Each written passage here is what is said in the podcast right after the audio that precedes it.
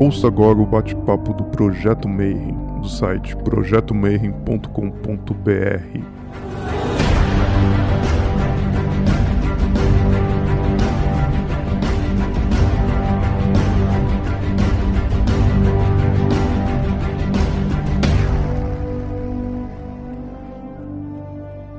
Tá valendo.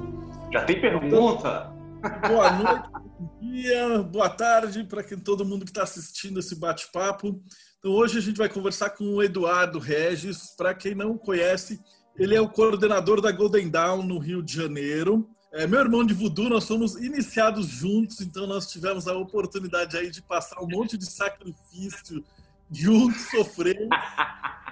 E, putz, É verdade. mais querido hoje para a gente conversar a respeito disso aí. Era um, era um bate-papo que a galera estava pedindo há muito tempo, porque sempre que você fala de voodoo, a galera fica com medo. Aí ele acha que é aquele negócio de bonequinho que tem que espetar, e aí tem umas paradas sinistras de Nova Orleans e não sei o quê. E a gente vai ver hoje que, cara, voodoo não tem nada disso, não tem essa parada macabra. É uma coisa assim, muito, muito, muito legal, tá? Uhum. Então, deixa só eu passar as regras para o pessoal que chegou agora. Ah, Quem tiver qualquer tipo de pergunta, vai fazendo no chat. E enquanto o Edu for explicando e falando, eu vou separando aqui e faço as perguntas para ele, tá? Então, Edu, acho que para a gente começar, fala para a gente então sobre o voodoo, assim, o que é o voodoo? Como você chegou até o voodoo? Eu acho que talvez seja melhor assim, como é que começa o voodoo? O que, que é o voodoo para um leigo? Então, é, gente, então, é, boa noite, boa tarde, bom dia também, não sei, né? Está sendo gravado quando vocês vão ver isso. Primeiro, eu quero agradecer, Marcelo, a você e a Pri pelo convite, né? De poder vir aqui e falar sobre um assunto que eu gosto muito, eu sou apaixonado, na verdade, que é o voodoo. E como você falou muito bem, é, é um assunto que ainda é muito pouco explorado e compreendido da maneira correta, né? Vamos dizer assim, né? Então, vamos tentar falar um pouquinho aí sobre que seria esse voodoo, né? É, primeiro que a gente já começa com o problema do termo, né? Voodoo. Esse termo, ele no imaginário aí, né? Ele quer dizer muitas coisas, né? É, a gente tem é, essa ligação clara primeiro do voodoo com a coisa da magia negra, como você estava falando aí do bonequinho, aquela coisa, né?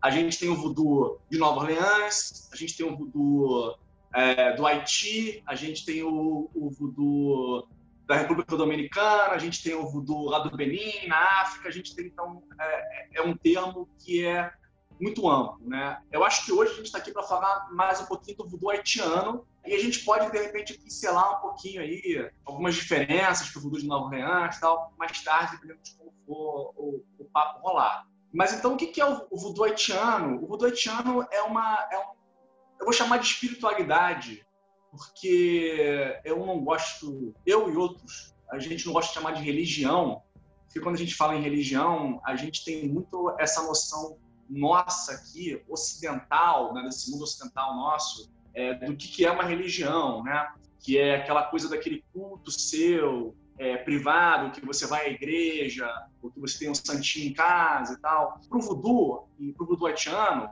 né, a coisa é, não funciona com uma separação tão clara.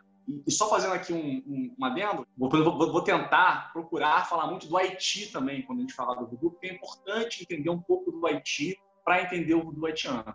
Então, é, essa diferença não é tão clara. Então, vamos chamar de espiritualidade, né? É uma espiritualidade que vai se desenvolver no Haiti. E o Haiti é um país que teve um processo de formação relativamente parecido com o Brasil. Né? O Haiti ele foi colônia, principalmente da França, durante muito tempo, né? e era basicamente uma grande empresa. O que a França fazia lá era jogar os colonos, fazia aquelas plantações, né? algodão, açúcar, aquilo tudo, jogou um monte de escravo lá e basicamente o Haiti era para produção. Então, o Haiti teve uma entrada de escravos muito grande.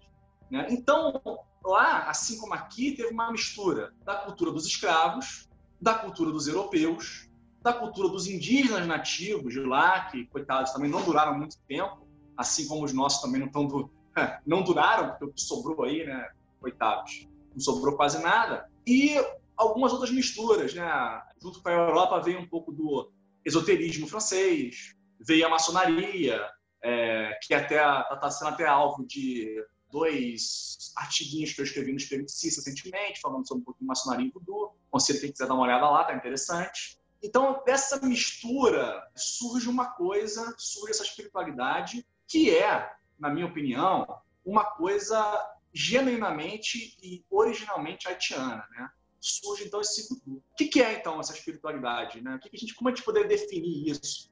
É, é difícil porque ela não é uma coisa homogênea, não é igual em todos os lugares do Haiti, não é igual para todas as pessoas do Haiti, não tem uma autoridade geral que está regulando o voodoo, falando o que é voodoo o que não é voodoo. Então, é, ela não é uma coisa assim tão homogênea, então é um pouco difícil. Mas se eu tivesse que definir, eu diria que é uma espiritualidade que está preocupada na interação entre as pessoas e o mundo invisível, sendo o que esse mundo invisível ele é representada na figura é, dos loás, né, que são os espíritos do voodoo. Que mal comparando, né, seriam como os orixás aqui para gente na, na, Umbanda, no Candomblé, né? É mal comparando porque a gente tem sempre ter é, em mente que são coisas que essas religiosidades elas são diferentes, embora com muitas é, é coisas em comum. Então a ideia é da religião, é, da né? Olha eu falando que não ia falar religião e falei, né? A ideia da espiritualidade é justamente essa questão de servir esses loás. Você faz um serviço, você faz um culto, entre aspas, a esses loás, que são espíritos desse mundo invisível, né, desse mundo espiritual, que agem como intermediários, de alguma maneira, entre o Deus, né, o grande Deus, o Bon Dieu, o Deus Todo-Poderoso, que está além da gente, que é tão abstrato está distante, né? Então, mais ou menos é, como os santos funcionam na Igreja Católica, né? Como intermediadores entre os fiéis e Deus, é, esses loás funcionariam como esses intermediadores. E o voodoo, ele basicamente vai, vai, vai girar em torno desse, dessa dinâmica é, entre os praticantes, as pessoas e esses espíritos. O voodoo, tem, como eu falei, tem várias formas. Né? Tem essa maneira que a gente conhece mais no imaginário, que é o templo do voodoo, um sacerdote do voodoo, aquela coisa toda, mas ele também é um culto que tem uma expressão familiar. Numa família no Haiti, há, por exemplo, culto aos espíritos da família, aos espíritos da terra. Então, tem várias expressões. É uma coisa bastante ampla, bastante diversa e é, bastante bonita. Acho que para dar um chute inicial, assim, um disparo inicial na, na discussão. Já tem várias perguntas aqui. É. É, a principal que várias, algumas pessoas já fizeram é ele está pedindo para dar uma comparada mesmo, né? Hum. Entre voodoo candomblé e o voodoo e umbanda. Então, se você teria alguma semelhança e as diferenças principais. Sim, então, há semelhanças, né? Claro, porque a gente vai pensar na construção do voodoo no Haiti, como eu falei, naquela mistura, né? De, de cultura e de espiritualidade dos escravos que vieram, né? Então, então escravos, né? Dos europeus e dos indígenas, né? É, que habitavam a, a, ilha de São Domingos, né? que depois viria a se chamar Haiti, metade o Haiti, metade a República Dominicana. Então, esse processo de formação ele é muito semelhante nesse sentido, dessa mistura dessas coisas todas. Mas, quando você vai ver nos detalhes, na organização da coisa, esses, essas espiritualidades, o candomblé, o do haitiano e a umbanda, eles apresentam algumas diferenças. Obviamente, tem as diferenças mais gritantes, que é, por exemplo, a diferença na liturgia, como é que funciona o culto, você vai ver, eles, eles têm toda uma dinâmica que é um pouquinho diferente uma da outra. Mas eu acho que a principal diferença que eu poderia apontar aqui, acho que para a nossa discussão, é que no candomblé e na Umbanda, por uma série de questões, acabou tendo uma predominância daqueles espíritos é, dos Yorubás, dos Nagôs, né? A gente tem uh, os orixás, né? Ogum, Oxum, Exu, aquele pessoal todo, que são muito marcados nesses cultos. Embora a gente tenha o, o, o candomblé de, de, outras nações, né? As inquices, os vuduns, o candomblé Jege, enfim, aquilo tudo, né? É, mas, em geral, a gente tem muita predominância desses, desses espíritos Nagô. Quando a gente vai para o Haiti, olhar para os Loás, que seriam esses equivalentes dos orixás, a gente vai encontrar lá alguns desses orixás, como Loás, a gente vai encontrar, é, existe lá o Ogum, é um pouco diferente do que a gente tem aqui, mas existe. Existem os outros, alguns outros orixás também dentro dessa, dessa grande família de Loás. mas é um panteão, vamos chamar assim, mais diverso, maior. É, essa é uma diferença que eu acho que é muito marcante para a gente aqui no Brasil. Está muito acostumado a ver sempre aqueles mesmos nomes, né? E quando a gente chega lá, a gente vê uma infinidade de loais, são incontáveis. Isso é muito marcante. Agora, claro, a gente tem toda uma questão que o catolicismo francês era muito particular, muito diferente do catolicismo é, português, por exemplo, né? É, então, as influências todas foram ligeiramente diferentes, e isso, se você vê, por exemplo, é, expressão disso, é, no sincretismo, alguns espíritos lá, com certos santos, para a gente aqui são desconhecidos, né? como uh, São Tiago, que não é tão conhecido, que lá é um dos ogurus, enfim, e outros exemplos que a gente poderia falar aqui. Mas, enfim, então tem essa diferença. E Obviamente tem a diferença, como eu falei, né, de como funciona a cerimônia, da liturgia, da organização. Eles são um pouco diferentes, sim, né? Aí a gente entraria em muitos detalhes que eu acho que vai ficar até cansativo e um pouco difícil para quem não conhece bem como é que a estrutura do voodoo funciona, para entender as diferenças. Eu acho que, de repente, se vocês quiserem, a gente pode falar um pouco sobre como é que são sacerdotes, como é que funciona o tempo, a gente pode falar um pouquinho disso, o pessoal ganhar um pouco mais de compreensão para a gente, de repente, discutir mais tarde uma diferença. A gente vai chegar nisso daqui a pouquinho. A maioria do pessoal está acostumado com a Umbanda. E na Umbanda, uhum. o orixá chega, incorpora, o médium uhum. senta, começa a bater papo, fala, ei, Zifio, tudo bem, Zifio? E faz as coisas assim. E é uma, uma a gente chama, não é como a possessão do voodoo, eu acho que para mim é a maior diferença. É que Sim. na Umbanda é uma coisa muito suave, tem um controle muito grande do médium. É, no candomblé, já tem uma, uma certa possessão, que você tem alguns terreiros onde o orixá desce e o cara só fica rodando ali e, e é como se fosse uma possessão. E no voodoo, sim. como é que funciona?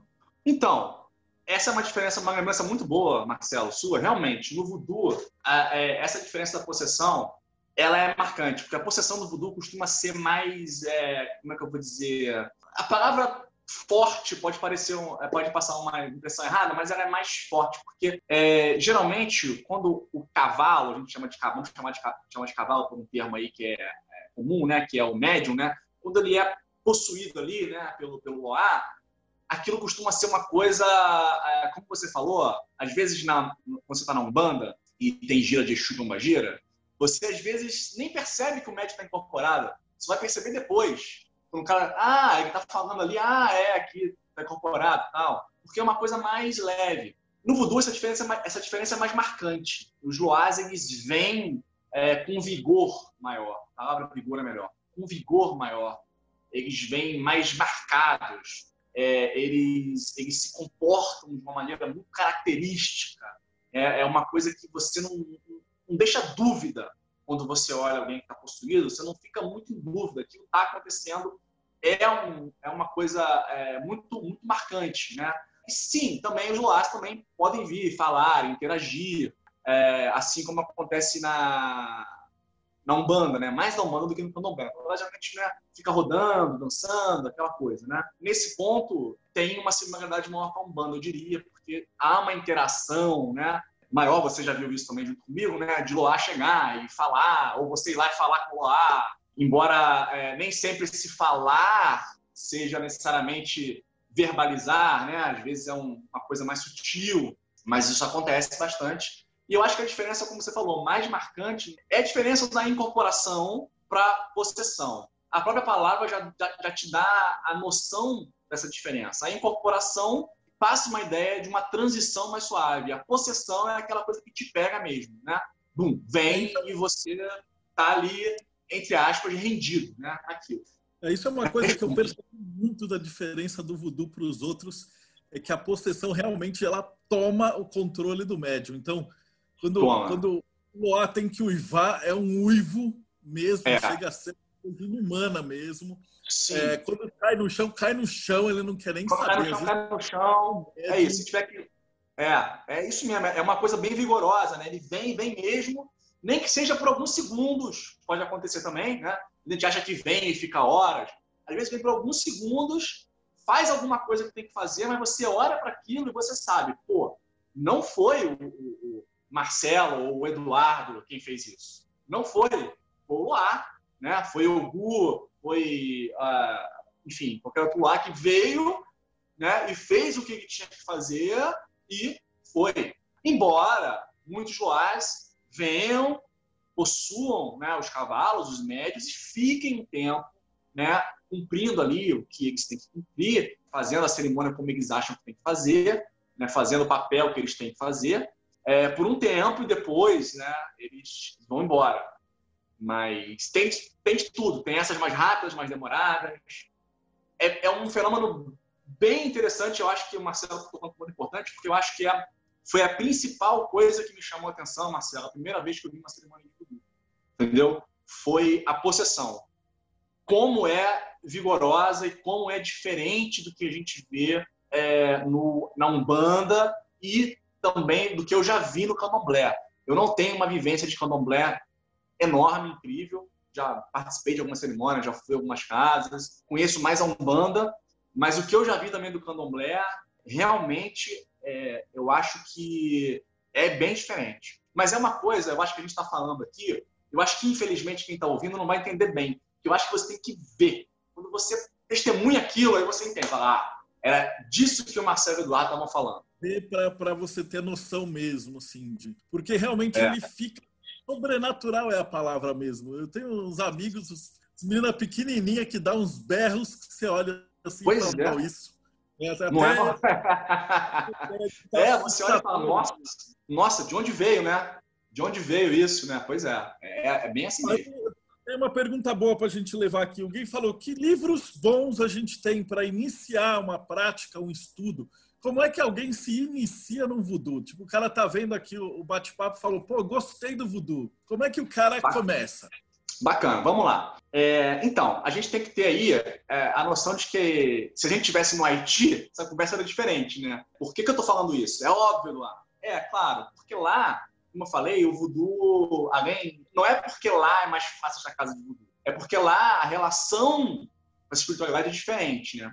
Estando fora do Haiti, a coisa complica um pouco mais. Primeiro que você tem que para iniciar no voodoo, o voodoo não é uma espiritualidade que é, por iniciação, assim, para você fazer, por exemplo, uma primeira etapa, como um batismo no voodoo, uma coisa assim, você não vai poder fazer sozinho, você vai precisar encontrar uma casa de voodoo para fazer isso para você. Não há a prática de fazer isso, uma auto-iniciação, vamos dizer assim, como há em algumas tradições, algumas coisas. Não há essa prática, você vai precisar realmente encontrar uma casa que você trabalhe, que você frequente, que te aceite para fazer essas iniciações. Ah, isso quer dizer que você não pode fazer nada, você não pode ter alguma prática pessoal sua se você quiser. Bom, assim como no Haiti as pessoas têm também as suas práticas pessoais por causa de cultos familiares, da terra, tal, não sei o quê, é possível, é possível, entendeu? É, agora, como é uma coisa que a gente não está muito acostumado, Marcelo, a gente precisa realmente ter, é, correr um pouco atrás de entender como é que funciona. E aí vem a parte dos livros. Né? Não tem muitos livros que expliquem bem como é que isso funciona. É, em português, então, não tem nada. Existem livros falando de voodoo haitiano em português, mas são livros mais do ponto de vista acadêmico.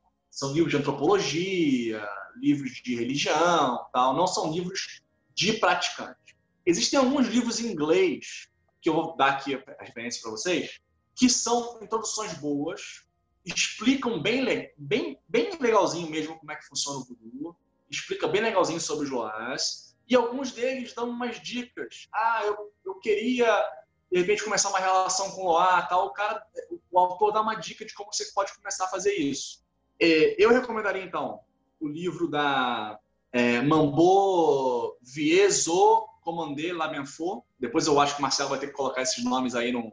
Puder me passar os nomes, eu coloco é. no link é, que é o Serving the Spirits, que é um livro que ela, se eu não me engano, publicou de maneira independente pela Amazon. Então, esse livro, Serving the Spirits, é bem legal. Tem o livro do Kenas Phelan, que é Haitian Voodoo Handbook, Protocols for Writing the Loa. Esse livro também é um livro que tem uma introdução bacana. E nesse livro, particularmente, ele dá umas dicas é, de como você pode começar uma relação com o Loa, que você acha que você tem uma afinidade, que você acha que faculdade, enfim, né?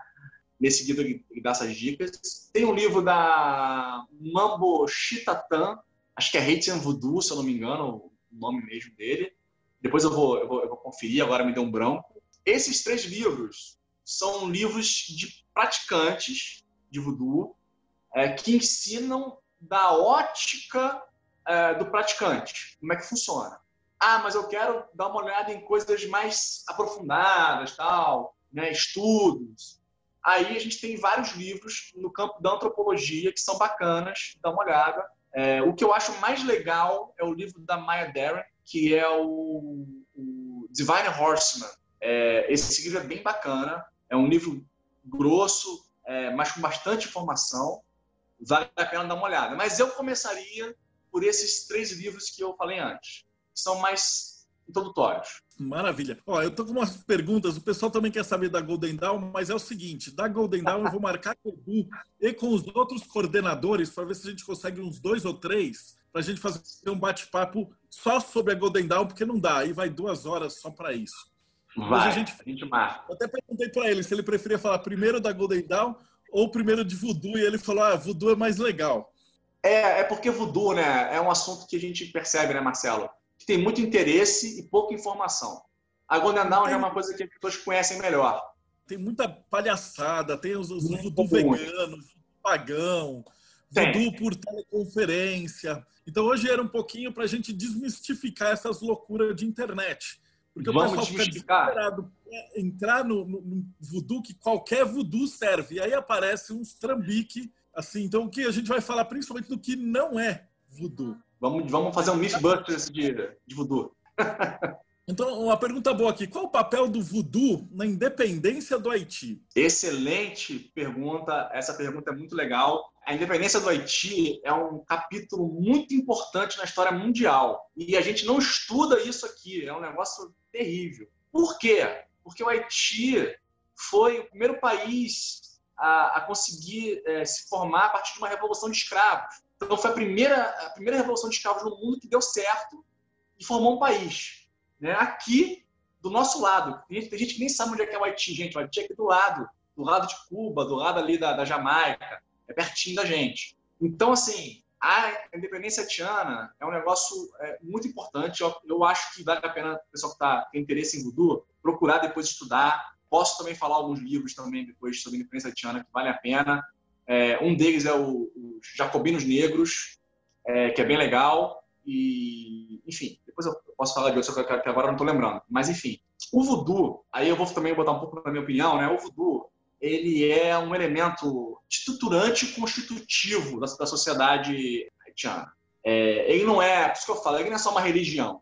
Né? Ele é uma coisa que está ali ligada de tal maneira à construção é, do país e da identidade né, do Haiti que não dá para fazer essa, essa, divisão de maneira muito bacana, sabe? Então, o que, acontece? Existe uma, uma cerimônia que ocorreu em 1791, se eu não estou enganado agora, uh, e o Haiti foi conseguir ficar independente em 1804, se eu também não estou enganado agora, que datas às vezes a gente se engana. Então me perdoem se eu estiver errando a data aí, mas é por aí, tá? Essa é uma cerimônia que foi, foi realizada num local chamado Boacamã.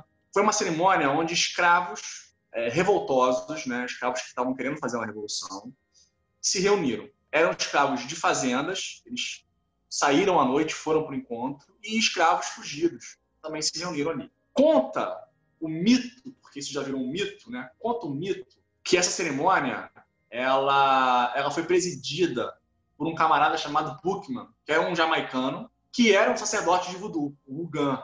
E que também teve presente lá uma mambô de voodoo, que é a Cecília Fátima.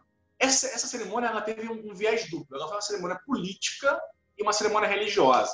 É, no lado político, estava essa coisa dos escravos se encontrando deliberando, planejando como que eles fariam essa revolta para se livrar daquele sistema opressor.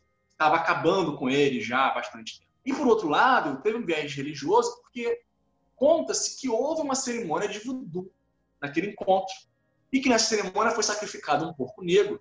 É, alguns dizem que foi para uma Loa, que é Exugidantor, outros dizem que foi para Ogu, outros dizem que foi para os dois, enfim. E, e, os participantes ali teriam firmado um pacto entre eles e os Loás para que o Haiti fosse livre, para que a revolta fosse bem sucedida. Não foi a primeira vez que os escravos se revoltaram no Haiti, não foi. Mas é um marco, porque a partir de Bocamã, é, nos meses seguintes, várias plantações foram queimadas destruídas, vários colonos brancos foram assassinados. Foi uma coisa assim, é, foi uma luta, foi uma guerra, né?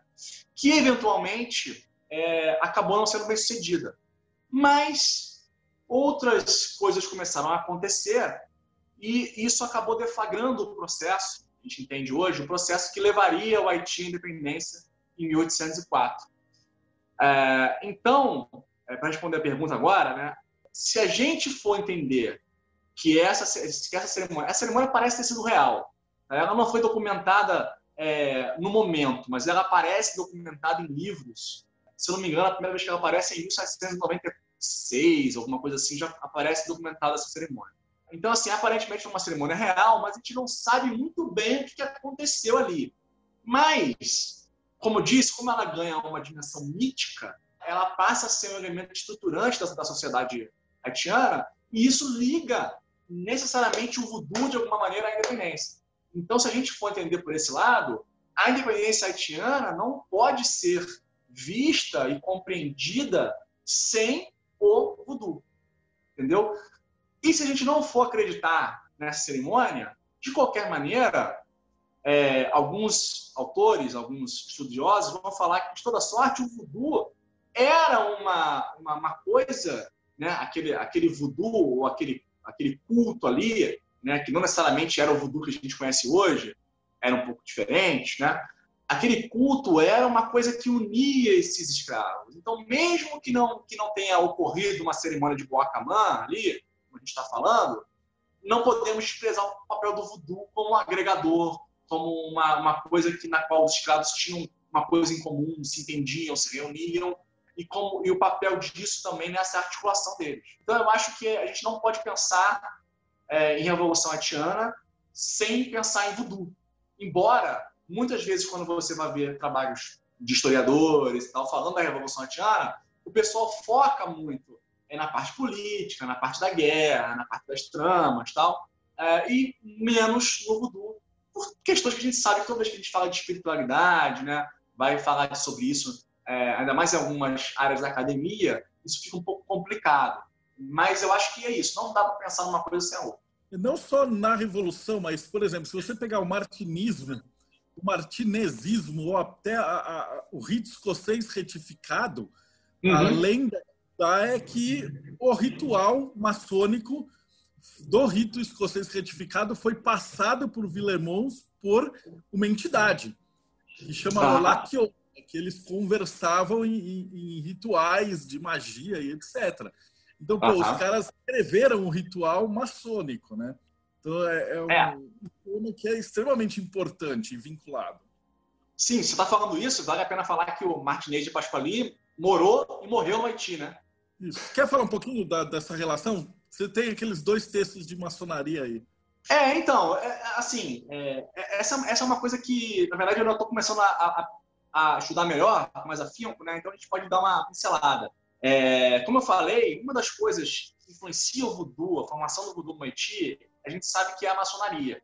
A maçonaria, ela chega é, no Haiti por conta dos franceses que vão para lá, né? Os colonos, os senhores, né? Das plantações, eles levam a maçonaria, fundam algumas lojas lá, mas isso fica lá, fica muito restrito só àquela elite branca. E, obviamente, é, no Haiti existiam, aqui como também existia no Brasil, filhos né, de senhores ou escravas, né? E existiam também alguns é, escravos que eram é, libertos, embora fosse mais difícil, porque lá no Haiti o negócio era brabo com escravo, né? Então, a maçonaria, é, ela... Como é que a gente acha que ela vai, vai parar no voodoo? quando alguns desses filhos né, de senhores de plantações com escravos, eles vão estudar na França, né, porque esses senhores acabam bancando mesmo de maneira clandestina, bancando, vão estudar na França, e alguns negros também libertos conseguem de alguma maneira ir para a França. E quando chega na França, o ambiente lá é diferente do ambiente no Haiti. Porque, gente, tem que lembrar que naquela época a, a França estava vivendo é, aquela coisa da, da, da, da, revolução, da liberdade, igualdade, fraternidade, aquilo tudo, todos os homens são iguais, tal, né? Mas isso não vazou muito para a colônia, porque a colônia era, como eu falei, era uma máquina de fazer dinheiro, né? E quem estava aqui não estava afim de abrir nenhuma exceção para ninguém, não queria abrir mão do dinheiro de nenhum. E a distância naquela época era uma coisa palpável, você não tinha internet, telefone. Quer dizer, então você não tinha muito como controlar o que acontecia no Haiti lá da França. Mas aí essa galera que conseguia ir para lá, estudar ou fazer outra coisa, acabavam conseguindo se iniciar na maçonaria na França, porque as lojas já aceitavam os negros e também os filhos de negras com os senhores de escravos. E quando esse pessoal voltava ao Haiti, eventualmente, é, eles não conseguiam é, regularizar, se regularizar nas lojas haitianas, os, senhores não deixavam. Então eles começaram a formar as lojas próprias deles, lojas que aceitavam tanto esses filhos quanto é, negros é, é, libertos. Né? E como havia uma perseguição muito grande ao voodoo, vocês podem imaginar, assim como aqui também houve religiões de matriz africana né, durante esse período, era difícil para esses escravos levarem né, essa coisa do culto e tal. E quando esse pessoal chega com as lojas maçônicas, sendo eles ou ex-escravos ou filhos de escravos, com um pé no voodoo, né, eles encontram, em teoria, na, nas lojas maçônicas, tomada por eles, e naquele ambiente mais controlado, mais secreto e mais protegido, porque mal ou bem eles eram é, maçons reconhecidos na França, né, iniciação na França, eles encontram um local onde eles podem, de alguma maneira, fazer também um pouco do voodoo nessas lojas. Então a gente acha que aí as coisas começam a misturar um pouco.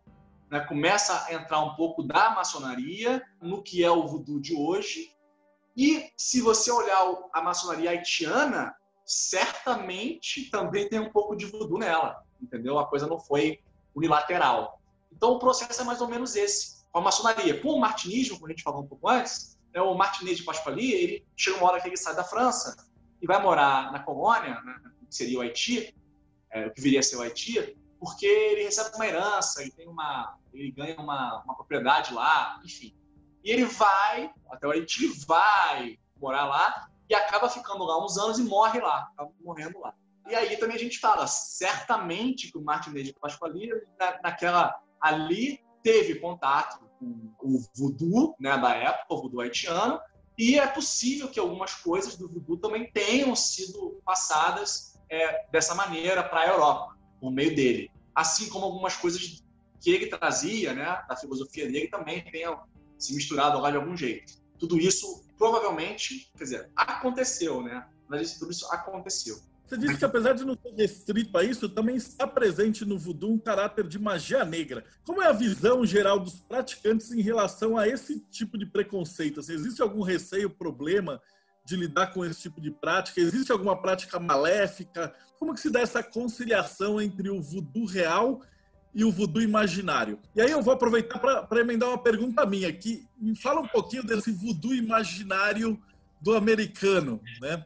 É, o voodoo ah, é criado é Hollywood. E aí depois a gente volta para a parte da magia negra. Beleza, vamos lá. Vamos, vamos então. É, você quer falar do voodoo americano primeiro? Porque a galera, é, antes de falar de magia negra, porque se você falar em voodoo, a galera já se caga de medo. Porque é. já tem aquela imagem de Hollywood. E essa imagem é, é completamente falsa. Então, é. fala primeiro da imagem e depois a gente justifica e, e vai para a pergunta. É. Que acontece? Como você está falando, né? A gente tem essa imagem do voodoo como uma coisa, é, como uma prática de magia negra. Só. É só isso. Voodoo é só isso. É fazer mal para os outros, é espetar bonequinho voodoo, é, sei lá, é fazer amarração, sei lá fazer essas coisas que, que são aí, é, de acordo com a nossa visão de sociedade, moralmente reprováveis, né? vamos dizer assim, né? machucar os outros, ferrar os outros, aquela coisa. É lidar com o espírito sombrio. Quem viu aquele filme horroroso da Disney, que é A Princesa e o Sapo, que aí tem um, tem um cara de voodoo do Orleans, um cara todo mal, falando com espírito de sombra, aquela uma coisa assim terrível. Então, o que acontece? É, essa é uma visão que vem muito, como o Marcelo falou, dos Estados Unidos. Os Estados Unidos têm uma relação com a Haiti porque, durante um bom tempo, os Estados Unidos ficaram, ocuparam, ocuparam o território do Haiti. Né? Então, durante essa ocupação, eh, os americanos começaram a ter contato maior com o voodoo. E, bem, protestantes, brancos, chegando lá, vendo aquilo. os caras acharam aquilo ali um absurdo, uma coisa terrível, e começaram a destilar todo tipo de preconceito e, todo, e, e a montar todo tipo de estereótipo possível. E isso acaba voltando para os Estados Unidos, claro, e vai influenciar Hollywood, né? vai influenciar aqueles filmes que a gente já viu. Tem um filme do que é com. acho que é com Boris Karloff. Boris Karloff. Coração tem... Coração Satânico ah. é o Vudeira do Mal. Não, tem o Coração Satânico. Mas, mas tem um mais velho, que é com Boris Karloff, que foi o cara que fez aquele, o Frankenstein original e a Múmia original da Universal. Que eu acho que é o Boris Karloff. Que ele é um sacerdote voodoo, fica com os bonequinhos voodoo, assim. É, então isso influenciou Hollywood, né, com esse imaginário de magia negra. Né? Aí teve filmes, livros, né? aí veio o negócio do zumbi, né? aquela coisa toda, depois a gente pode falar só do zumbi, se a gente quiser aquela coisa toda, né? Já tem pergunta lá para frente. É. E imaginei. e isso é importante dizer, esse imaginário que veio do Haiti para lá, também vai influenciar o voodoo de Nova Orleans. Também vai influenciar a formação do voodoo de Nova Orleans de alguma maneira.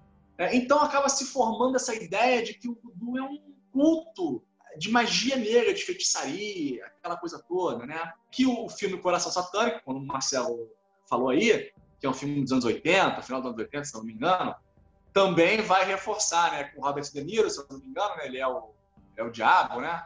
O filme é, é divertido, mas enfim.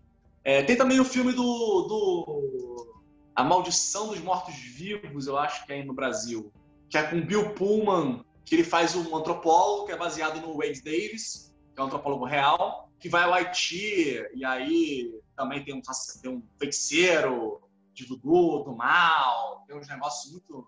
Tem uns zumbis, tem uma coisa muito doida lá. Então, assim, na verdade, isso é um amontoado de estereótipo, um amontoado de, que foi formado pela ignorância. Realmente são os preconceitos. É, a pessoa que olha para alguma coisa não consegue se livrar do viés do preconceito.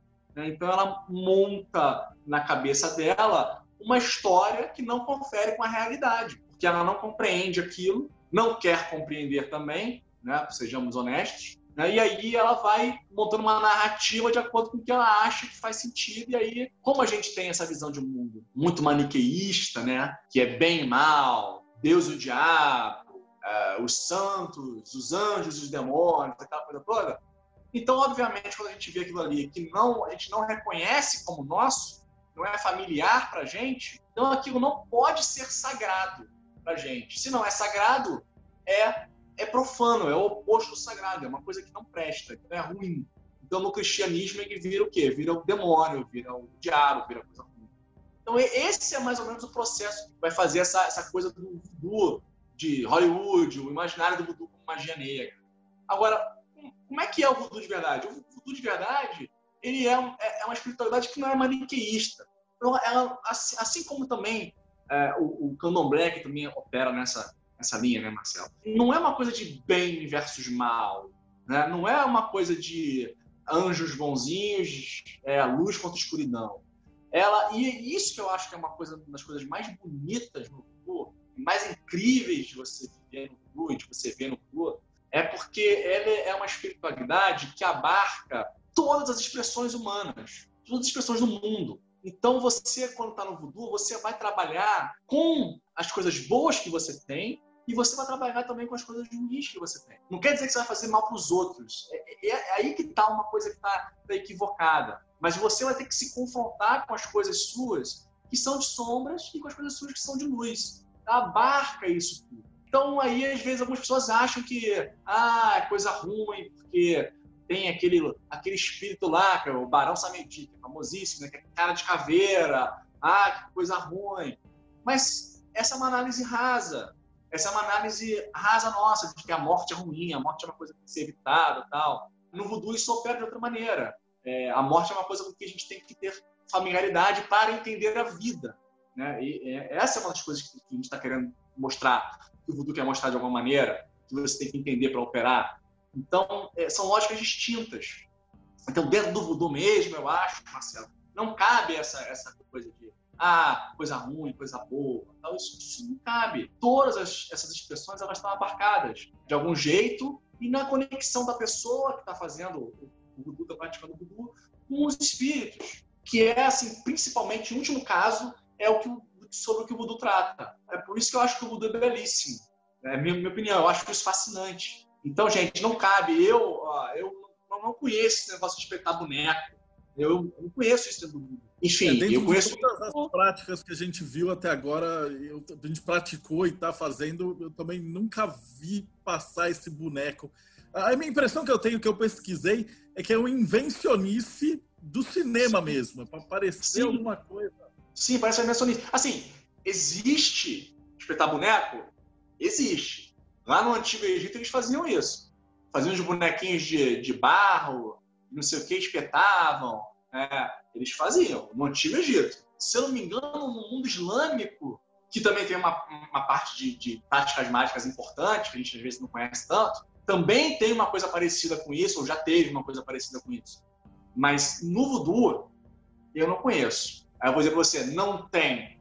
Eu não, eu não conheço. Né? É, é, é, o, é o máximo, é onde eu posso chegar. No voodoo de Nova Orleans, é possível que tenha o voodoo de Nova Orleans é uma coisa diferente do voodoo haitiano.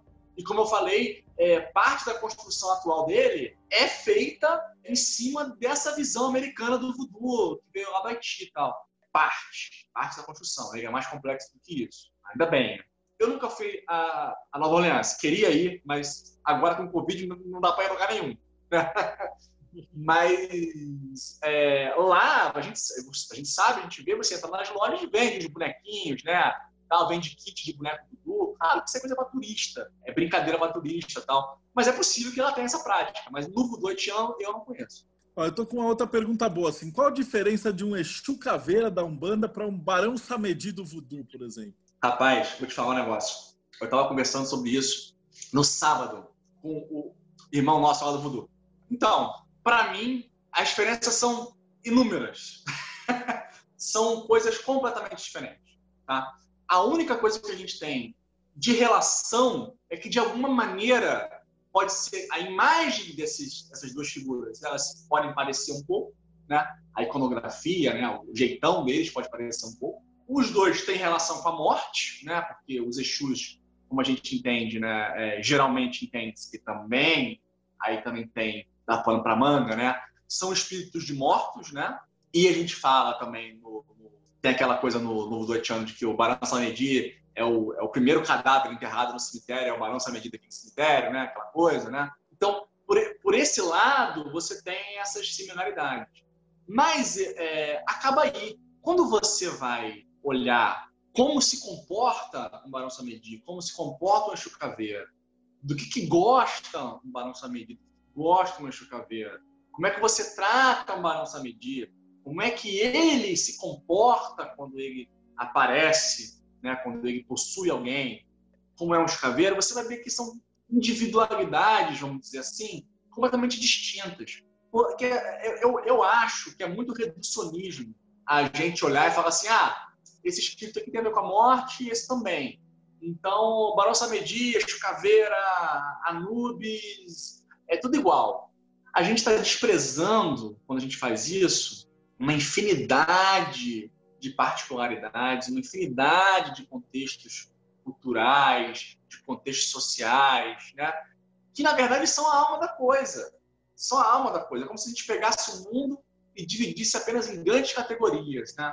Então, é, é, então, estamos aqui, né? É, eu, eu e Marcelo estamos aqui falando, nós somos só videocasters, não somos mais nada. Né?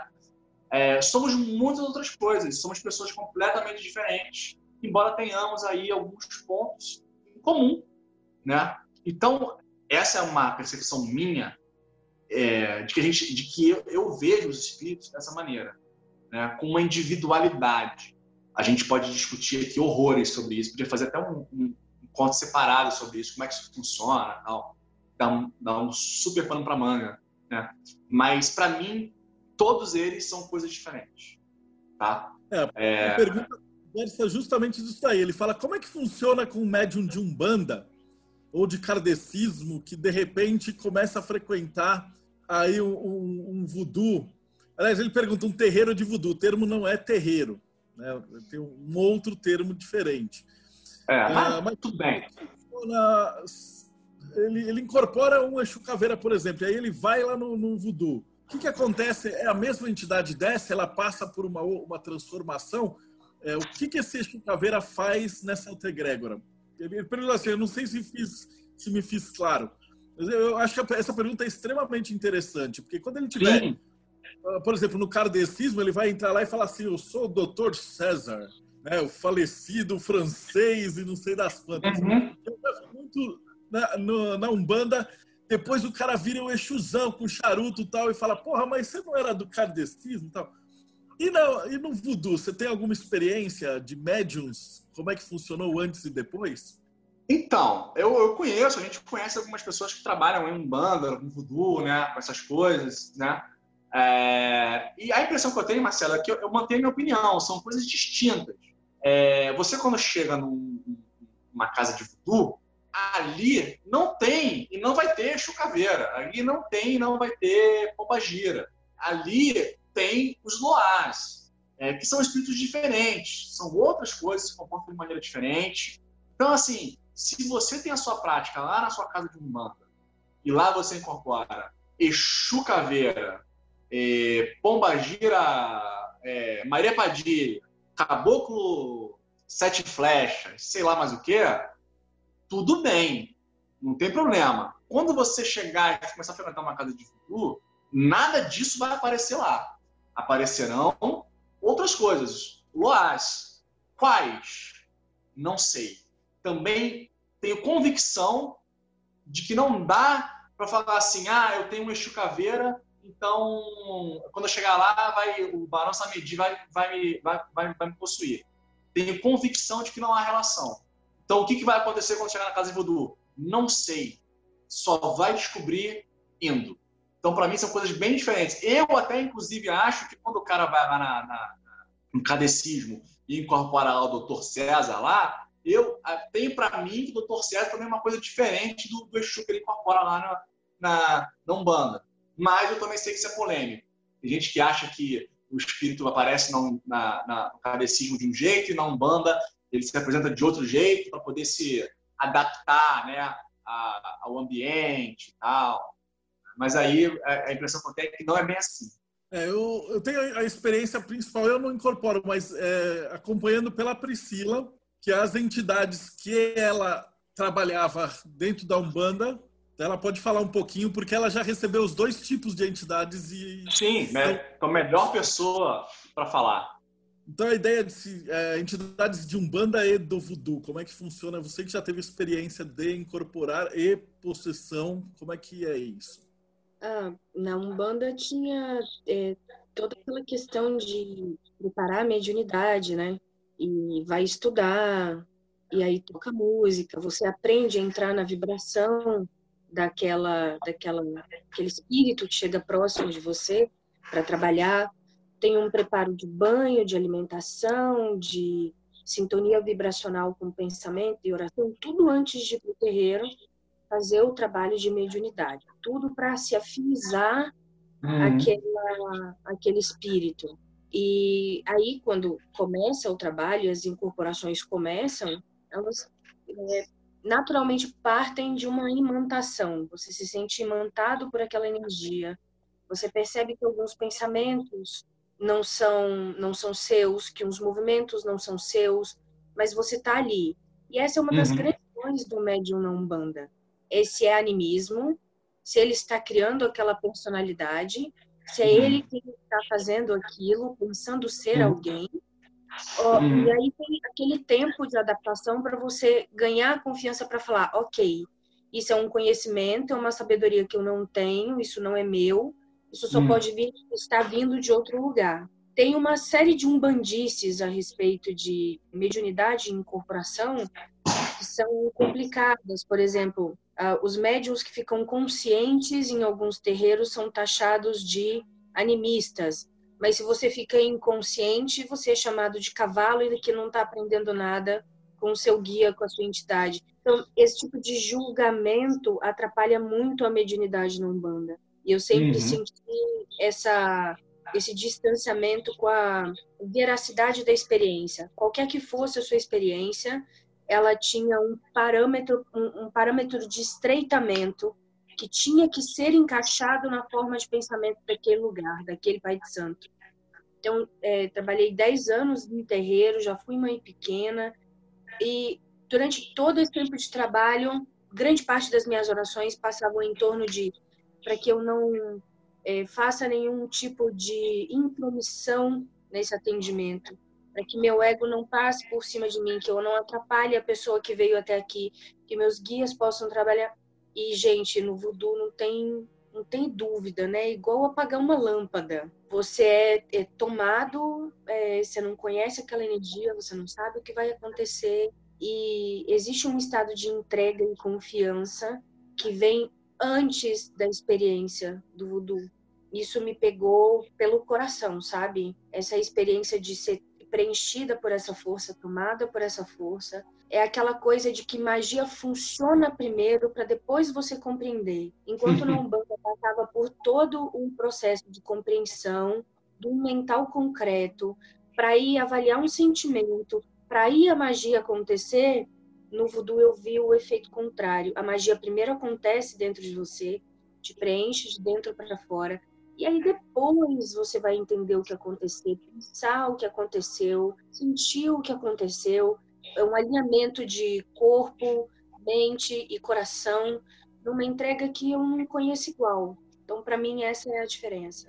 É, eu, eu já tive experiência de incorporação também com coisas de humana muito, muito, não igual a sua, não tão, não, não tão intensamente. É, eu também tenho uma sensação parecida com a sua. Assim, realmente, é, principalmente nessa questão de você ficar consciente, né, um pouco consciente, não saber bem. É, é difícil, né, você lidar com isso, né? É, e causa esses problemas todos, né? É, que você falou muito bem. E no voodoo o negócio vem, né? A gente vê lá, vem que nem, né? Não tem o que, não tem o que duvidar, não tem o que dizer. É ser preenchido por essa força, por essa consciência natural e aí, uhum. ser um instrumento, uma ferramenta de ação né, daquilo, dentro da, da, daquela ritualística, é uma experiência de, para mim, de muita humildade, porque é um comprometimento e uma entrega que, é, assim, não é nenhum tipo de julgamento que eu estou fazendo, mas eu, uhum. eu é, o, o indivíduo Priscila, não uhum. consegui desenvolver essa entrega, essa esse, esse relacionamento amoroso, esse comprometimento com a ritualística não muda. E o Voodoo me proporcionou essa experiência, primeiro emocional, com esse alinhamento de mente, corpo e coração numa entrega que na experiência mediúnica na Umbanda eu não, não tinha experienciado. Mesmo com todos os anos de é, cursos de, de, de mediunidade e amacia de cabeça e feitura e banhos e trabalhos e entregas, uma prática constante, um trabalho de terreiro. Tinha trabalho de terreiro três, quatro vezes por semana. Nossa, bastante intenso. Era, era bem puxado. E no voodoo eu senti, eu senti essa mudança interna e aí de dentro para fora, a compreensão, é, é esse compromisso mais, mais, mais sutil, sabe? Menos mental uhum. concreto e mais tudo junto. Uhum. Você sabe, né? Vou começar com as perguntas agora. A gente já fez o aquecimento. Eu tenho uma pergunta assim, como é que funciona o sacrifício no voodoo? Então, é, então. o tal voodoo vegano, você vai sacrificar brócolis. Como é que funciona isso que é, é, polêmico nos dias de hoje, né? De, sobre bicho. Como é que funciona essa, isso no ritual? É, é, é, hoje em dia, falar de sacrifício animal é polêmico, né? Inclusive, a jegue de de matriz africana aqui no Brasil tem sofrido bastante com isso, né? É, no voodoo haitiano, você tem é, sacrifícios tá, como parte é, regular, parte normal da, da, da ritualística e dessa interação, né? Como eu disse, entre o lado de cá, o lado visível e o lado lá invisível, né? Os voares é uma coisa que faz parte dessa dinâmica e dessa troca. Então, há sacrifício animal sim no voodoo. A gente escuta falar aí de voodoo que não tem sacrifício, gente que não faz, tal, não sei o quê. Nada contra, cada um faz o que quiser, né? Eu não imagino como isso possa funcionar dentro do voodoo haitiano, né? Pelo, pelo que eu conheço, eu não imagino, porque é, realmente o sacrifício é uma coisa, é um ato, é uma parte do ritual que é fundamental em algumas cerimônias. Não tem como você fazer sem isso, né? Como eu disse, né, lá no início, o voodoo é muito heterogêneo, né? Então, obviamente, os sacrifícios, quando fazer o sacrifício, qual sacrifício, isso pode variar de casa para casa, de lugar para lugar, no Haiti, fora do Haiti, tal. Pode, você pode encontrar variação nisso. Mas não ter esse sacrifício, não ter essa toca, né? Porque você imagina, você vou simplificar bastante a ideia, mas você vai lá e você vai chamar uh, o Loá, falar com o Loá, né? Você vai dar para ele as coisas que ele gosta, as coisas que ele pede, né? É, as bebidas, as comidas, tal. E uma dessas coisas é o sacrifício. Né? Então não tem como, não tem como, Marcelo. É, é uma coisa que a gente tem que tem que saber lidar e respeitar com isso. A discussão é enorme, né? As pessoas que são a favor, muitas pessoas são a favor de direitos dos animais, né? que eu sou a favor sempre também, né? Acham que é uma coisa incompatível, tem que acabar, tem que não sei o quê. É, mas, gente, faz parte de uma dimensão espiritual, é, social. O ser humano ele tem necessidades variadas e múltiplas, né? A gente come bicho, a gente também usa bicho para outras coisas é, e a gente tem que entender, saber lidar com isso. É, é, obviamente, é, é, isso é diferente de crueldade animal, né? ninguém vai ficar é, judiando animal, torturando o animal, não é isso. É, são coisas diferentes. Eu acho que né, nessas horas o, o, discurso do pessoal que é contra o sacrifício confunde um pouco as coisas, né, Marcelo? Quando a gente fala de sacrifício, é, quando os caras vê essas porcaria que tem tipo uma bacia com gato morto no meio da rua, isso não ah. é. O pessoal confunde muito e tem essa ideia torta. Pô, a gente teve recentemente no Egito e a gente viu o pessoal núbio Uhum. Os caras fazendo um sacrifício na vida, porque o cara faz um sacrifício por dia lá. Porque aquele animal, aquele, aquele carneiro que eles iam comer, os caras iam jantar o carneiro. Uhum. Então, ele é feito como religioso, mas a religiosidade faz parte do dia a dia da pessoa. Eles nem entendem como algo separado. Porque aqui a gente tá, tipo, na frente do nosso laptop, na nossa casinha, apartamento e tal a gente pega o nosso carro e vai para o terreiro de Umbanda. E vai para o Du. Vai pro... Lá não, lá o cara está na vila e aquele animal é a janta dele. Ele é dedicado para o Deus. Então a coisa é feita com um respeito absurdo. Entendeu? Não é tipo judiado. Cara, nem passa pela cabeça. A gente viu o cara fazer o sacrifício. E nem passa pela cabeça do cara judiar do bicho. Para ele é uma honra Aquilo ali é a, a, proteína que o cara vai ter, é a janta e é um puta do agradecimento, porque se não for aquilo, o cara vai passar fome. Sim, então existe uma relação de, de, devoção, eu acho, com a comida, né? De, de respeito, uhum. É a palavra. Uhum. uhum. tem, não só no Hindu, mas no candomblé também, todas as, as religiões sim, que fazem sacrifício, eles trabalham muito com o respeito ao animal. Sim, é, você tocou numa dimensão importante, que é uma dimensão que a gente já tinha falado antes, que é a separação, né? Não há separação, né? É, é muito nítida entre vida profana e vida é, é, espiritual religiosa, né? É, e isso que você falou da, da, coisa da comunidade também se alimentar daquele animal que é oferecido, né? Ao espírito, ao ar. Então, muitas das vezes esse sacrifício vai também alimentar as pessoas. Né? Então não é como se a gente, é, o pessoal estivesse matando bicho aí, entendeu? Doido e jogando o bicho é, para qualquer lado e matando de qualquer jeito.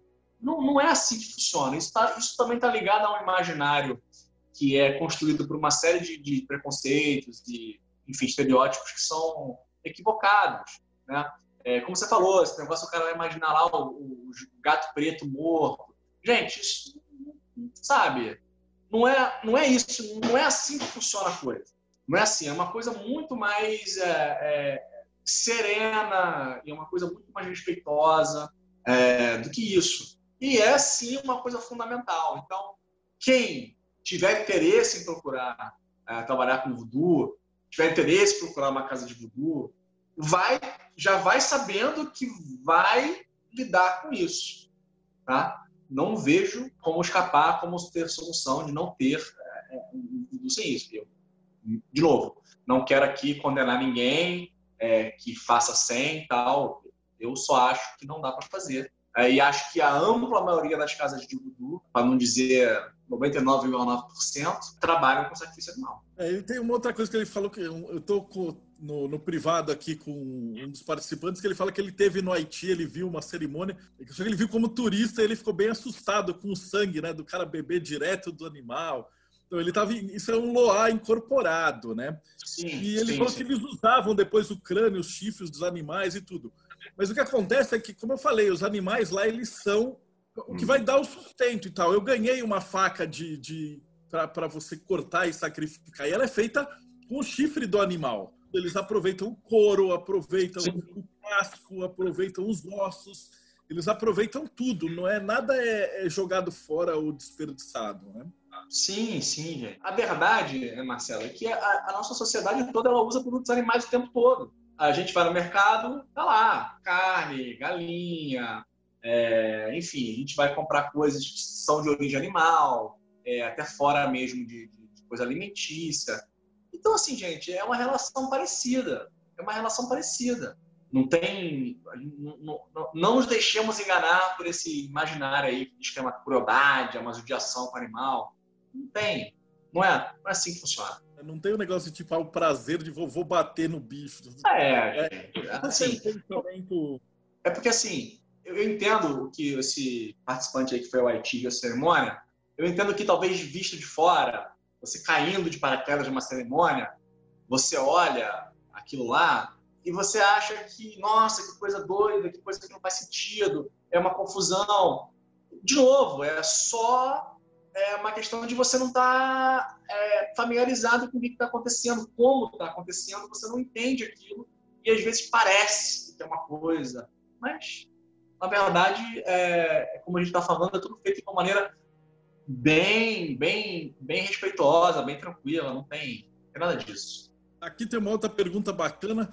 Se você poderia falar um pouquinho sobre os principais loas que você conhece, quais são os, os mais Boa. famosos, as famílias, como é que isso funciona, essa estrutura? Posso. Vamos lá. Como eu já falei mais ou menos são loas, né? primeira coisa que eu quero falar para vocês é o seguinte: existe uma quantidade incalculável. Não dá para falar de se alguém vier, virar falar assim, eu conheço todos os loais. Mentira. Tá? Tem loa para caramba, são diversos, é uma coisa enorme. Assim, os loas eles são é, divididos em famílias ou nações, né? Então você pode ter é, loas que são, por exemplo, loas da nação Nagô, é, onde você vai ter é, os ogus, os tipos diferentes de alguns, né? por exemplo. É, você pode ter é, loas de outras nações, tipo etnias. É, mas, basicamente, existem várias divisões. Mas, assim, basicamente, o que a gente vê em geral, em geral, mas que também não é uma regra, é a divisão em três categorias de loas, né? É, um são os loas que a gente chama de rada, que seriam por isso, por isso eu estou falando de maneira geral, gente, tá? Se a gente for pegar as coisas pincelar especificamente, a gente vai encontrar variedade nisso. Vamos ter isso na cabeça. Então, seriam os loás que vieram da África com os escravos para o Novo Mundo. Então, são os loás mais de raiz, são os loás que estão mais fincados lá com aquele o lugar originário, né? A África. Em geral, são loás mais calmos, né, mais tranquilos. Uma outra divisão é muito famosa é a dos Petro, ou Petro, né, é, que são os oás que são mais agitados, mais, mais quentes, que aí eles têm origem é, ou já no Novo Mundo, no, no Haiti, né, São Domingos, ou a, alguns também têm origem é, provavelmente é, congolesa. E existe uma terceira categoria muito famosa de Loa, que são os Guedê, Gued, você vai ver várias maneiras de falar, que são aqueles Loas que têm é, a ver mais, de fato, com a morte. E aí tem o Barão Samedi, aquela galera toda. Então, essa é uma divisão que você mais básica e é, é, é, o que a gente vai, provavelmente, quando for abrir um livro de voodoo, né, a gente vai encontrar isso dividido dessa maneira. E é uma, é uma maneira de, de alguém que pratica o voodoo organizar essas relações mais prática, vamos dizer assim. É, então, tem essas três divisões. Essas divisões elas vão dizer o quê? Elas vão dizer, como eu falei, um pouco sobre o caráter dos espíritos, a natureza dos espíritos, é, e vão também é, ordenar uma cerimônia, geralmente os espíritos que são chamados. Então, primeiro você chama os Rada, depois você chama os Petro, depois os, Ge, os Gede, ou então em algumas casas, primeiro os Rada, depois os Gede, depois os Petro. Enfim, tem variações. É, e aí a gente pode falar de alguns loás que são bem famosos. É, tem, por exemplo, a gente já falou muito aqui, o Barão Samedi, é um loá famosíssimo, principalmente acho que ele ganhou muita notoriedade em Nova Orleans, tenho impressão. É, Samedi, para quem não sabe, é aquele que é, tem ou cara de caveira, ou tem uma maquiagem de caveira na cara, cartola, de fraque negro, né?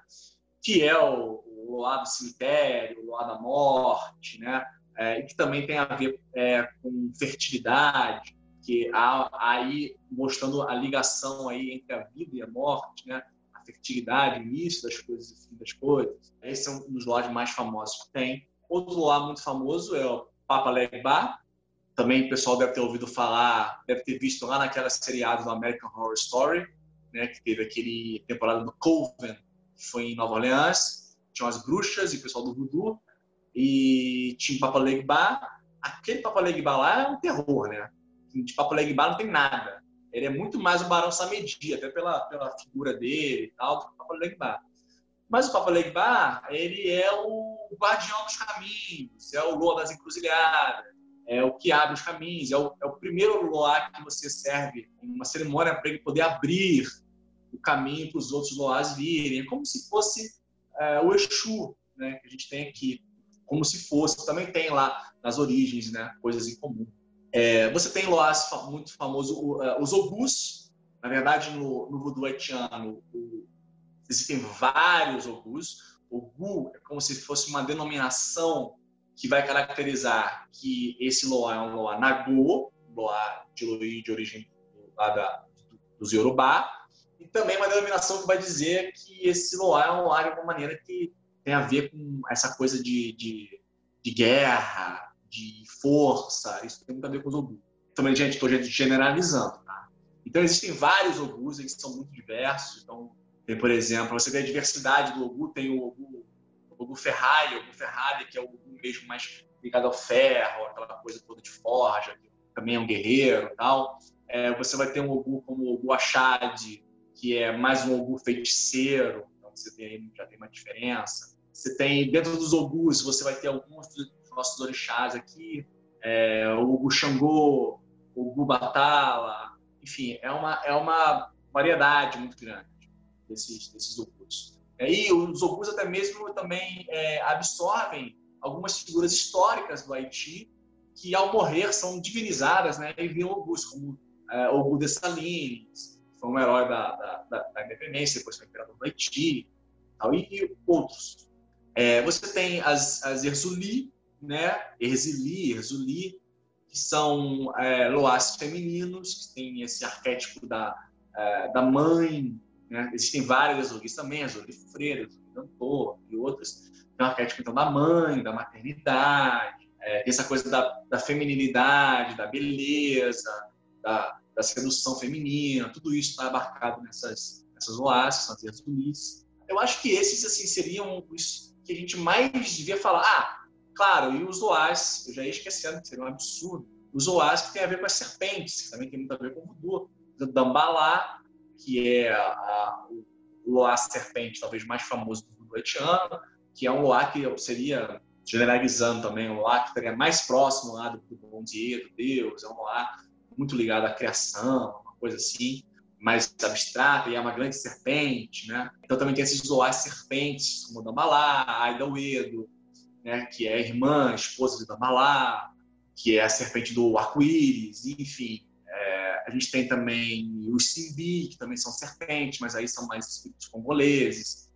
Enfim, a gente poderia ficar falando aqui o dia inteiro sobre isso. Falou da serpente, eu me lembrei, eu pulei uma pergunta. Alguém tinha feito a pergunta do famoso pó de zumbi. Aí você falou do Dambalá, eu lembrei do filme da serpente e o arco-íris. Uh, e aí, é. existe pó de zumbi? Olha, eu não conheço pó de zumbi, nunca vi, não sei fazer pó de zumbi. Né?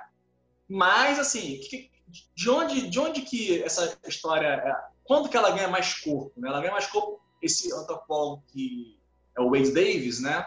É, é um antropólogo, ele é canadense, mas ele está trabalhando nos Estados Unidos nessa época, e ele é contactado lá por um pessoal de um pessoal de indústria farmacêutica, salvo engano, e falam para ele do caso de um cara do Haiti que teria é, morrido e teria surgido depois, anos depois. É, e aí falam desse zumbi, o cara que morre e é tirado da cova pelo feiticeiro haitiano, e aí o feiticeiro transforma o cara numa.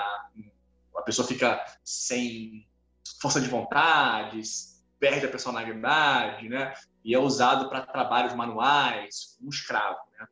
E aí o Wade Davis ele vai ao Haiti, né? Com a, a ele, é, ele é antropólogo, mas ele, ele é a especialidade dele é etnobotânica. Então ele estuda é, as plantas e a utilização das plantas pelo estudo para as sociedades.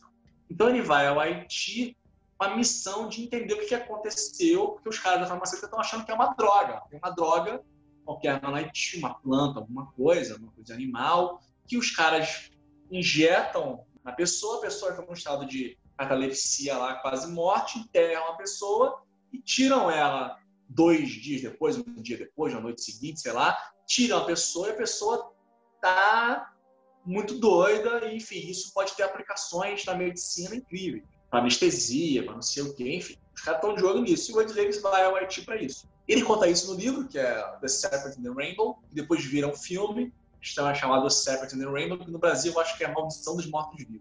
Maldição dos Mortos-Vivos, é, é, O filme é até divertido, mas enfim. É, o, o Ed Davis vai ao Haiti e aí começa uma. Enfim, tem uma história complexa lá e ele vai acaba é, conhecendo alguns sacerdotes de voodoo e teoricamente o sacerdote de voodoo passa ele o, o pó de zumbi ele faz uma análise e ele é, descobre né ele conclui que a toxina que faz isso é a denotoxina que é a toxina do baiacu né, que é o que é o princípio ativo do pó de zumbi e o Age deles ganhou muita notoriedade por isso, mas é, podemos dizer que não estamos vendo por aí pó de zumbi sendo vendidos na, nas farmácias, né? Então, assim, isso é muito disputado, tanto cientificamente quanto pela própria comunidade do voodoo, essa questão de existir um pó de zumbi, de, de ser alienotoxina, isso tudo é uma coisa muito, muito, muito disputada e acabou caindo na, na, nessa, nessa imaginário popular aí, porque realmente é uma história aterrorizante. Imagina você ser atingido por um pó, por alguma coisa, e entrar no estado de quase morte, ser enterrado vivo e depois ser desenterrado, vendido como escravo. É um negócio aterrorizante, né? Realmente é, é enredo de filme de terror. Mas, assim, é, gente, é, são coisas que estão no imaginário, são histórias, né? É, eu também não conheço é, isso na, na prática é, do voodoo. Vocês vão ver, estão percebendo que eu, eu falo assim, eu não conheço, eu não, eu não digo não existe, porque, gente, o voodoo é muito diverso, né? É, então, eu sei lá o que, existe e o que não existe, que estão fazendo no mundo. eu não posso responsabilizar o que estão fazendo no mundo aí. Mas eu não conheço isso. Né? É, não é, posso afirmar categoricamente que não é uma coisa que está no dia a dia de quem está vivendo é, no Haiti ou fora do Haiti. Não é isso, isso não existe. Aliás, é importante ter, é, ter uma noção seguinte: se você pegar os trabalhos do, de antropologia para dar uma olhada, você vai ver que o, o o Haiti é, é um país ainda com muita população rural, né? E como essa, essa, essa divisão de espiritualidade, religião e vida, ela, ela é muito borrada, né? Você tem diversas interações entre as pessoas, os espíritos e, e práticas mágicas e tudo mais. Então, isso dá, dá, dá, dá pano para manga para muita história, né, gente? Muita história. Então, você vê, às vezes, é, trabalhos, né, artigos, o pessoal do pessoal da, tá, tá, tá estudando topologia, que vai lá, vai usar vaga de campo, é, falando de que fulano foi taxado de feiticeiro e, e que foi a, que apanhou e que não sei o quê. É, então tem várias, vai, vai se formando várias histórias, né? várias, várias coisas que são que entram mesmo para a imaginação. Né? Eu tenho uma outra pergunta boa aqui. Ele fala assim: no, no voodoo você tem também os rituais de batismo, casamento, é, ordenação, como tem na Igreja Católica? Tem alguma coisa parecida? É possível tipo, pegar uma criança e ser batizada? Existe uma extremunção? O que você pode falar aí dos. Existem esses tipos de rituais do dia a dia? Eu, eu, o que eu vou te falar primeiro é que eu vou admitir para você o seguinte: eu não conheço todos os rituais desse novo voodoo, tá? Então, vamos. Primeiro, vou, vou, marcar o limite aqui da minha, da minha ignorância. Mas, assim, é, existem alguns rituais. Você pode. Existem cerimônias que você faz como se fosse um batismo, uma apresentação à, à, à espiritualidade. Existem cerimônias de ordenação sacerdotal. Existem cerimônias que são do calendário de você servir certos espíritos. Existe uma coisa muito curiosa que é o, que é o casamento é, de praticantes com certos loás. Às vezes os loás descem em possessão. Aí, por exemplo, uma, uma Exuli, Freda, é, pode pedir o Marcelo em casamento, e aí faz uma cerimônia de casamento. É, por exemplo, Marcelo com esse loá. E isso, isso, isso vai gerar toda uma dinâmica dentro do culto. Então, existem diversas cerimônias. Agora, todas as cerimônias que existem, eu não sei. Eu, eu, realmente eu não, não, saberia dizer. Mas a gente tem que lembrar que durante, que durante muito tempo, né, o, o, no Haiti, a Igreja Católica ficou de fora. Né? Depois ela voltou, depois de um tempo, para lá. E tem muita mistura né, do catolicismo dentro do. Por isso que o Marcelo fica brincando e falando do ah, do pagão, tal, não sei o quê. Porque não dá para a gente separar o catolicismo, o cristianismo do voodoo de maneira assim, ah, separa. Tem ali aquelas coisas, né? Então, muitos ritos católicos, eles fazem parte da vida do praticante de voodoo. O praticante de voodoo ele vai ser batizado na igreja, provavelmente, ele vai casar na igreja católica, ele vai à missa, Claro que isso está mudando um pouco hoje em dia, porque o Haiti está tá se tornando um país. É, é, é tá começando a ter uma, uma, mudança. O catolicismo vem caindo, o Haiti vem subindo o protestantismo, né? Como também aqui no Brasil vem acontecendo. As dinâmicas estão mudando lá. Mas, então, muitas das coisas, muitas das coisas o voodoo não se ocupa necessariamente, porque no catolicismo há o rito, e esse rito é absolutamente é, dentro do, do mundo do, do. Então, tem essa interseção. Acho que eu respondi. Nossa, perfeito. Acho que aqui, ó, alguém tem mais alguma pergunta? A gente já vai começar a finalizar aqui. Eu ia te perguntar da parte da espiritualidade, já que é uma junção entre o, uhum. os humanos aqui na Terra e o espírito. O que, de acordo com o voodoo, acontece depois que alguém morre? Então, o que, que acontece? Você morreu. De acordo com o voodoo, que, que é, qual é o próximo passo? O voodoo tem, tem, tem uma coisa curiosa, né? O voodoo acredita que a alma é dividida em várias partes quem, quem, quiser ler mais sobre isso, tem um artigo lá no site da Otoar LCN Brasil que fala sobre isso, é interessante. É, mas é dividido em várias partes. Né? O que, que, se entende? Que uma das partes dessa alma, né, ela vai para e fica numas, nas águas abissais, né, que seriam umas águas lá do submundo, vamos dizer assim. E existem certas cerimônias que podem ser feitas no aniversário da morte das pessoas para trazer essas pessoas dessas águas. É, quem fala muito bem isso é a Maya Deren, é, no livro dela, Divine Horseman, que eu recomendei para vocês. Ela fala muito bem sobre essa, essa cerimônia de trazer esses espíritos dos mortos para dessas águas abissais de volta e colocá-los em um jarrozinho e tal, e aí fazer esse culto ancestral ali dentro do voodoo. Então, esse é um entendimento é, dentro do voodoo do que acontece quando a pessoa morre. Ah, Eduardo, um entendimento? É, um entendimento, porque, como eu te falei, o voodoo é diverso. Né? E tem algumas coisas que não, não tem martelo batido. Então, se você for em algum lugar é, do Haiti, por exemplo, por exemplo, há uma diferença muito forte do do norte ao sul do Haiti. E as diferenças não são só ritualística, vamos dizer assim, em coisas externas. Há a diferença de entendimento também de conceitos. Como eu falei, por exemplo, você falei que a alma é dividida em várias partes. Uns acham que é em três, outros acham que é em sete, é, outros vão dizer que são dez, sei lá. E, e essas diferenças elas convivem bem, entendeu? Dentro desse grande universo. Então também há é, algumas, imagino algumas, você vai encontrar algumas diferenças nesse entendimento do pós-morte. Mas esse é, é interessante que você tem essa questão de voltar às águas, né? aquelas águas abissais, aquela coisa, que é uma coisa que imediatamente lembra a gente do, das águas né? do Oceano Atlântico, né? onde eram depositados né? É, diversos é, corpos de escravos que eram trazidos. Lembrando também que essa coisa de água como morte também é coisa que tem em alguns conceitos espirituais na África, né? É, congoleses, enfim. É, então, é, é interessante pensar nessas, nessas, nessas conexões. Mas, enfim, essa é uma, é uma possibilidade.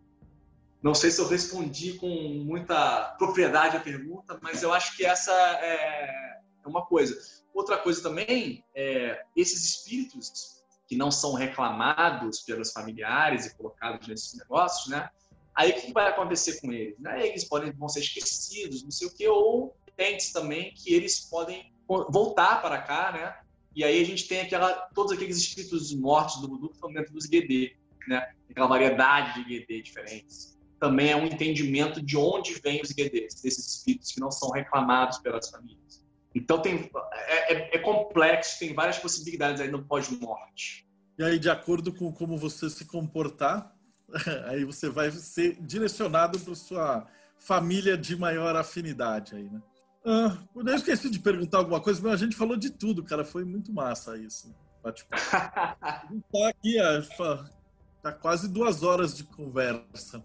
Eles estão perguntando se no Voodoo tem sessões abertas. Eu moro no interior, Minas Gerais. Como é que a gente faz para ver? Tradicionalmente, né, é, no Haiti e em outros lugares, a, a, a alguma, as casas são geralmente abertas, sessões abertas, pessoas entram, porque são pessoas da comunidade, né? Então participam, né? Teve aí o nosso amigo que está aqui no chat, que foi o Haiti, e viu uma cerimônia, né? Então tem aberto. Agora, tem algumas casas que trabalham só com aquela comunidade ali, não, não a, a, abrem para é, visitantes. E tem algumas sessões que são fechadas para visitantes em geral. Eu Infelizmente, não posso recomendar para vocês, não tenho uma casa para recomendar para vocês para quem tem interesse de ir.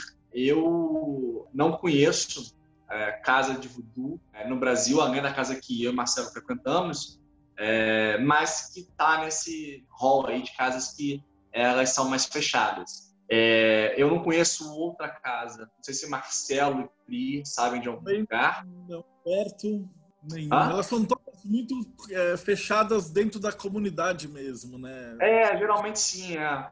Geralmente sim. Eu realmente não conheço. Eu, eu sei que tem, mais pro norte do Brasil, eu sei que tem casas de voodoo lá, Haitian, mas não sei quem dirige, como entrar em contato direito, não sei. Essas informações estão meio difíceis de conseguir. Eu imagino que deva, devam existir outras é, até porque a gente começou a ter um, uma entrada de haitianos no Brasil né, muito forte, uma migração muito forte, que devam ter outros ou que vão começar a surgir no futuro, outras, outras casas aí, pode ser um processo que vai acontecer, mas realmente, gente, eu não conheço. Hoje, aqui no Brasil, né, para quem fala assim, ah, eu quero conhecer o Voodoo, tal. Infelizmente, eu só consigo recomendar os livros que eu falei, a gente vai colocar lá depois. E vamos torcer para que apareçam mais casas aí, casas abertas, tal. Se eu souber de alguma, a gente bota aí no grupo o pessoal ficar sabendo. Eu vou tentar é uma pesquisada, ver se tem até de Voodoo ou de New Orleans ou outros para recomendar. Mas é que assim, a é. ideia desse bate-papo era mais para apresentar o que é, porque o pessoal tem assim, tipo, muito pouco conhecimento, tá? e é muito baseado em uhum. preconceito, em maluquice, em visão de Hollywood. Sim. Então eu acho que esse bate-papo foi sensacional. Eu também gente... adorei. Então eu vou finalizando. Você quer dar uma última consideração? Falar alguma última coisa do. Não, eu quero de novo agradecer a vocês, a Marcelo e a Pri e a todo mundo que está assistindo aqui é, pela oportunidade de vir falar um pouco é, sobre o voodoo, que é uma coisa que eu sou apaixonado. É, foi muito legal. Me coloco à disposição para quem quiser depois conversar, tirar alguma dúvida. Me procura lá no Facebook, Eduardo Regis, vai me achar. É, na foto lá eu tô, eu tô com um pouco mais de cabelo que eu raspei por causa da, da quarentena. Não tive como cortar o cabelo, eu resolvi para raspar tudo logo é, para ficar mais fácil. Estou com um pouco mais de cabelo na foto, mas vocês devem, devem, me, devem conseguir me reconhecer. Né? Vê lá, amigos em comum, se achar Marcela, porque sou eu.